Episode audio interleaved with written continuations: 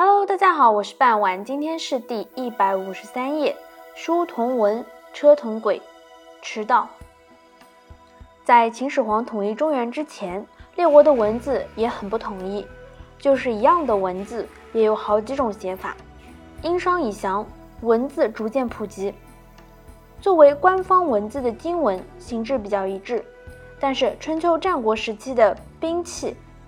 陶文、帛书、简书等民间文字，则存在着区域中的差异。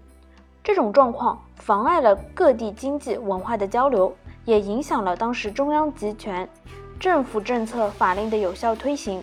于是呢，秦统一中原后，秦始皇下令李斯等人进行了文字的整理统一工作。从那时候起，采用了比较方便的书法，规定了统一的文字，这样。各地的文化交流也方便多了，这叫做书同文。这里的“一”和“同”同义，就是统一。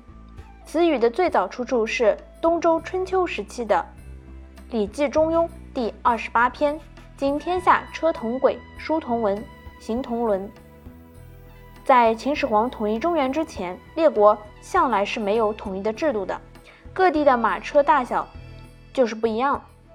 因为车道也有窄有宽，国家统一了，车辆还要在不同的车道上行走，多不方便。从那时候起，规定车辆上两个轮子的距离一律为六尺，使车轮的距离相同，这样全国各地车辆往来就方便了。这叫车同轨。驰道是中国历史上最早的国道，始于秦朝，公元前二二一年，秦始皇统一六国。秦始皇统一全国后第二年，就下令修筑以咸阳为中心的通往全国各地的驰道。